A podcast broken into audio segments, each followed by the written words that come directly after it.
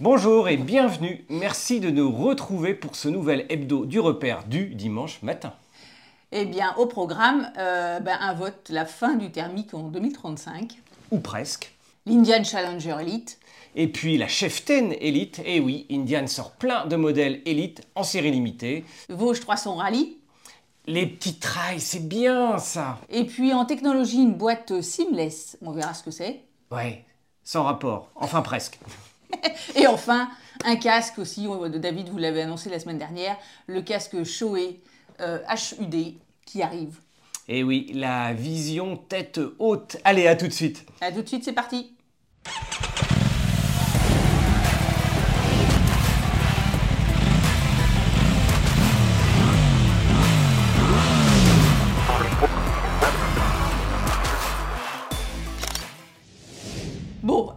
C'est vrai que la planète euh, se réchauffe, on le voit en ce moment, avec les températures folles. Et ça fait plusieurs déjà années que chaque pays essaye de prendre des mesures euh, pour réduire les émissions de carbone.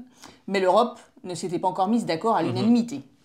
S'ils avaient parlé depuis un an du pacte vert, qui consiste en fait à réduire les émissions à effet de serre de 55% entre 90, 1990 et 2030, donc ça c'est chose faite, et une neutralité carbone en 2050. Et conclusion, ça veut dire qu'ils ils décident d'arrêter le thermique en 2035. Oui, plus particulièrement, ils arrêtent les ventes de véhicules thermiques. Et encore, pas tous. Et oui, il y a des petites surprises. Euh, la moto est exemptée, ou presque. Alléluia. Et puis également les véhicules de luxe, c'est-à-dire les, eh bien, une Ferrari. En fait, il faut qu'elle soit produite à moins de 1000 exemplaires. Tout à fait. L'idée, c'est effectivement de limiter l'utilisation du thermique et des émissions, notamment polluantes, on sait également que la pollution eh bien, entraîne plus de 9 millions de morts dans le monde chaque année. Donc voilà, c'est à la fois pour la planète et pour limiter le, nombre de morts. Et il faut savoir qu'au niveau des députés, sur les 612 députés européens, seulement 339 ont voté pour, c'est-à-dire 55%, mais 55% c'est la majorité. Donc il n'y aura plus de vente de véhicules thermiques en Europe à horizon 2035. Pour les motos, ben, on va voir, pour l'instant c'est pas encore le cas. Il faut dire qu'il ben, y a aussi plein de choses à mettre parce que autant 2035, ben, c'est demain, objectivement, c'est dans 10 euh, ans. On le sait, le réseau de recharge électrique n'est pas en place à l'heure actuelle, pas suffisamment, alors que la France est pourtant dans les pionnières, on est dans les trois pays les plus équipés en bornes de recharge. C'est pour ça qu'en fait, en Europe et dans le monde, il y a plein de plans. Euh, en Europe, c'est d'avoir une borne tous les 60 km.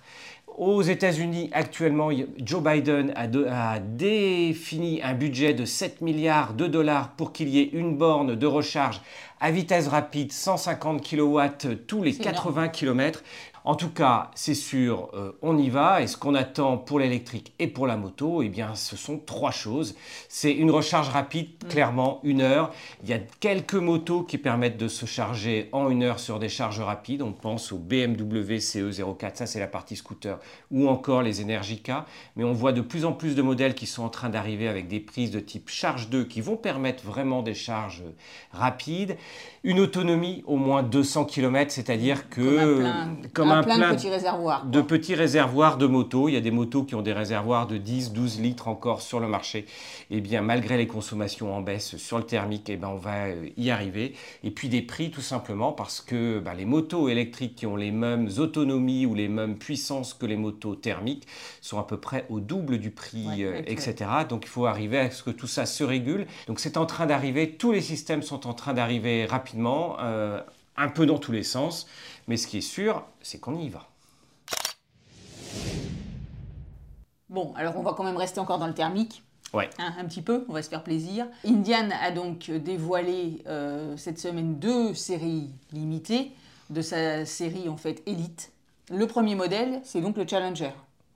Oui, alors quand on parle de série limitée, on parle de 200 exemplaires dans le monde pour la Challenger et de 150 exemplaires dans le monde pour la Chieftain. Alors la Chieftain, la Challenger, la Roadmaster, ce sont vraiment les grosses routières chez euh, Indian, les très très gros euh, custom et toutes les marques aiment bien faire de plus en plus de séries limitées par rapport au modèle de base, pas obligatoirement avec des grosses différences de prix, même si ici on parle des grosses routières, hein, équivalentes en termes de tarifs avec des K16 chez BMW ou des Goldwing chez, euh, chez Honda.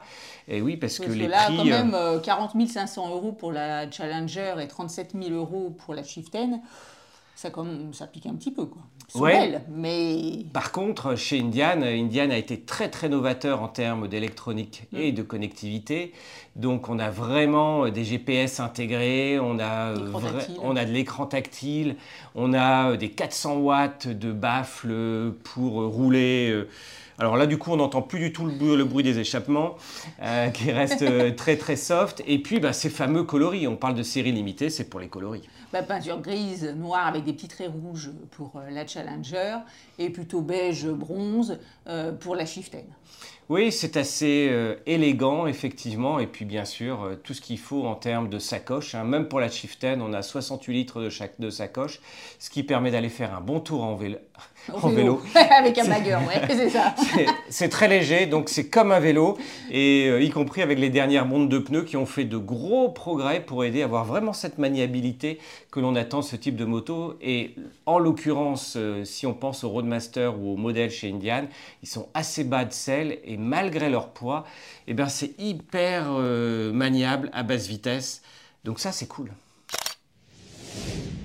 Alors dans un autre registre, là on parle plus dans l'off-road et dans le cross, Vosges euh, lance euh, la 300 Rally, puisque c'est vrai que depuis trois ans, Longsin, euh, le, donc le fabricant chinois, lance des modèles entre 300 et 650 cm3. Ils avaient lancé l'année dernière la 300DS, qui était un trail routier, on va mhm. dire. Et eh bien là, ils font une déclinaison avec le 300 Vosges Rally, qui là, pour le coup, est vraiment un trail off-road. Donc un petit modèle qui se rapproche un peu des modèles Honda. Oui, on est dans le même style que le modèle de la CRF 250 et puis après de la CRF 300 Rally chez Honda. Plus près effectivement de ce que la Rally chez Vosges par rapport à une Versys X 300 qui elle est plus le trail routier correspondant à la ADS. Et c'est vrai, c'est sympa de trouver ces deux alternatives, un peu comme chez Yamaha dans d'autres cylindrés, où on a la Tracer, un trail routier, et puis on a la T7 qui est un vrai... Euh, trail pour aller euh, off-road. Le off-road, on aime bien. Ça nous amènera au sujet de la Touareg 660, qui est un vrai petit trail bien sympa, euh, qui est le gros essai, ça passe ou ça casse de cette semaine.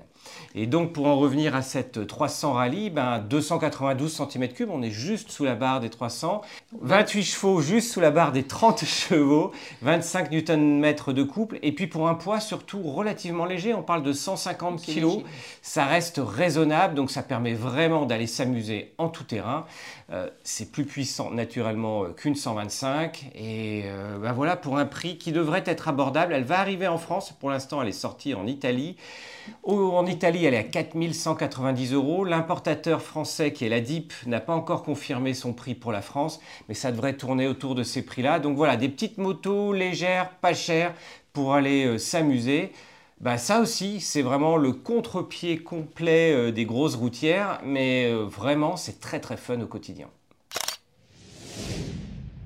Alors, côté technologie, c'est vrai que maintenant les quick shifter up and down commencent à être une option presque de série, on va dire.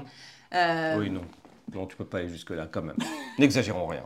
Il y en a beaucoup quand même qui l'ont maintenant. Mais bon, comme maintenant les modèles essayés sont tout le temps à 15 000 euros minimum, c'est vrai que pour ce prix-là, on peut avoir un quick shifter. Bref. Mais on peut encore avoir mieux, puisque du coup, il existe la boîte seamless. Eh oui, la boîte sans rapport. Non, ça n'a aucun rapport avec le quick shifter, ou presque. Euh, l'idée, c'est qu'en fait, même avec un quick shifter, on est obligé, il, y a, une notion de débrayage, il faut changer euh, de rapport. Et là, l'idée, ben, c'est que tout ça soit géré complètement euh, au niveau mécanique pour ne plus besoin d'avoir ces changements de rapport de la même manière, ce qui fait qu'il n'y a plus d'un coup de transmission. Et ça peut se faire sans avoir besoin obligatoirement de décélérer également. C'est le moteur qui fait tout. Quoi. Ouais, tout passe. C'est limite une poignée gaz et tu continues à faire poignée gaz, quoi, en gros. et tout en, tout en étant capable de choisir tes rapports. C'est pas nouveau, hein. Honda l'avait dévoilé sur sa moto de MotoGP, justement, avec la RC 213V il y a plus de 10 ans. Mais la grande nouveauté, c'est qu'on sûr que cela pourrait arriver pour la première fois sur une moto de série, en l'occurrence la R1 chez Yamaha. Et... ce serait bien, mais en fait, euh, pourquoi c'est pas de série? C'est parce que ça coûte une. Bah oui, c'est de la techno, ça coûte cher. Les boîtes DCT, on le voit hein, chez Honda, il faut rajouter en général pas loin de 1000 euros en fonction des modèles. Sur la Gold, hein, c'est un petit peu moins sur les 750, euh, voire les 1000 qui sont en boîte euh, DCT. Bon, enfin bon, c'est une innovation sympa. c'est vrai que ça peut être bon à voir ce que ça donnera sur la, sur la R1 sur circuit à condition que toutes ces technologies ne fassent pas, encore une fois, ah ben, sûr. Sinon, augmenter les prix des motos de façon euh, hallucinante. Et puis, ça nous en ramène aux grands, grands dossiers et les grandes discussions euh, sur la chaîne euh, régulièrement. Est-ce qu'il en vaut mieux une petite avec 20, 30 chevaux? On peut vraiment se faire plaisir, comme on le voit sortir chez Royal Enfield. Et la semaine prochaine, on va vous parler du dernier modèle chez Royal Enfield qui va arriver en 350 toujours, ou est-ce qu'il faut aller chercher euh, vraiment tous ces gadgets, des dalles TFT de 10 pouces qui se font voler, qui font également euh, s'envoler euh, les prix des motos C'est le sujet de la semaine. Et enfin, toujours donc dans les technologies et l'équipement, cette fois-ci côté casque. Donc c'est vrai que ça fait plusieurs années que plus des, des marques, des startups essayent de lancer euh, des casques connectés ou aussi euh, ce qu'ils appellent HUD, c'est-à-dire Head-Up Display, donc avec une vision à travers euh, la, visière, histoire de ne pas être obligé de quitter l'œil, le regard de la route pour la direction ou pour regarder son compteur. Donc, sur le principe, on va dire que c'est une bonne idée. Par contre, c'est pas évident à mettre en place, ça coûte une fortune. Souvent, les casques valent une pareil, plus de 1000 euros. Ils ne sont pas très convaincants en efficacité. Donc là, il y a quand même une grande marque euh, du monde euh, du casque, Shoei, qui s'attaque. Euh, qui s'attaquent depuis plusieurs années. Mais là, ils ont dévoilé Osaka au Japon leur évolution de modèle de 2019 qui s'appelle maintenant Optison. Oui, au petit son, au, petit son, euh, au choix. C'est pas loin des Decepticons, mais c'est euh, au Japon, donc c'est euh, normal. Ça se passe un petit peu là-bas. On est un peu dans l'évolution Transformers des casques.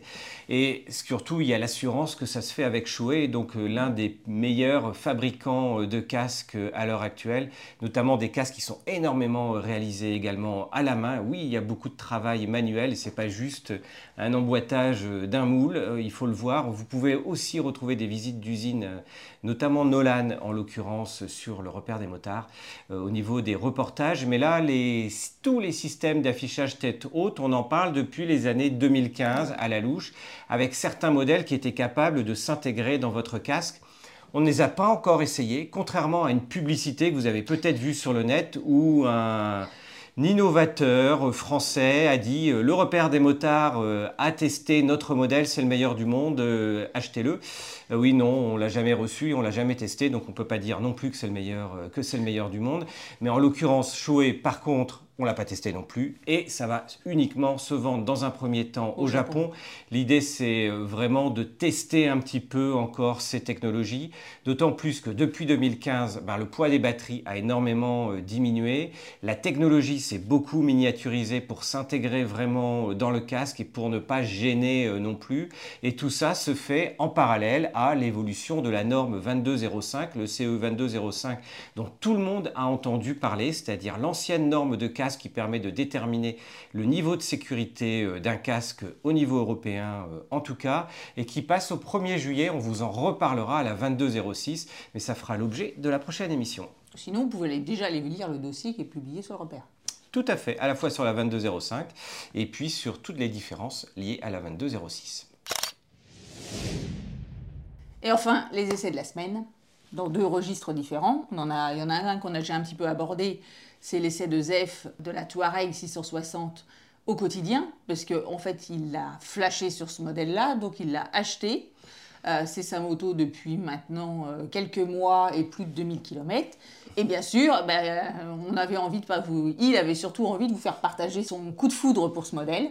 Et sa passion, et, son enthousiasme, et, euh, et, et, ça ne s'est ben, pas passé comme prévu. Non, ça, passe ou ça casse. C'était un peu le titre cette semaine. On vous invite à aller voir euh, la vidéo.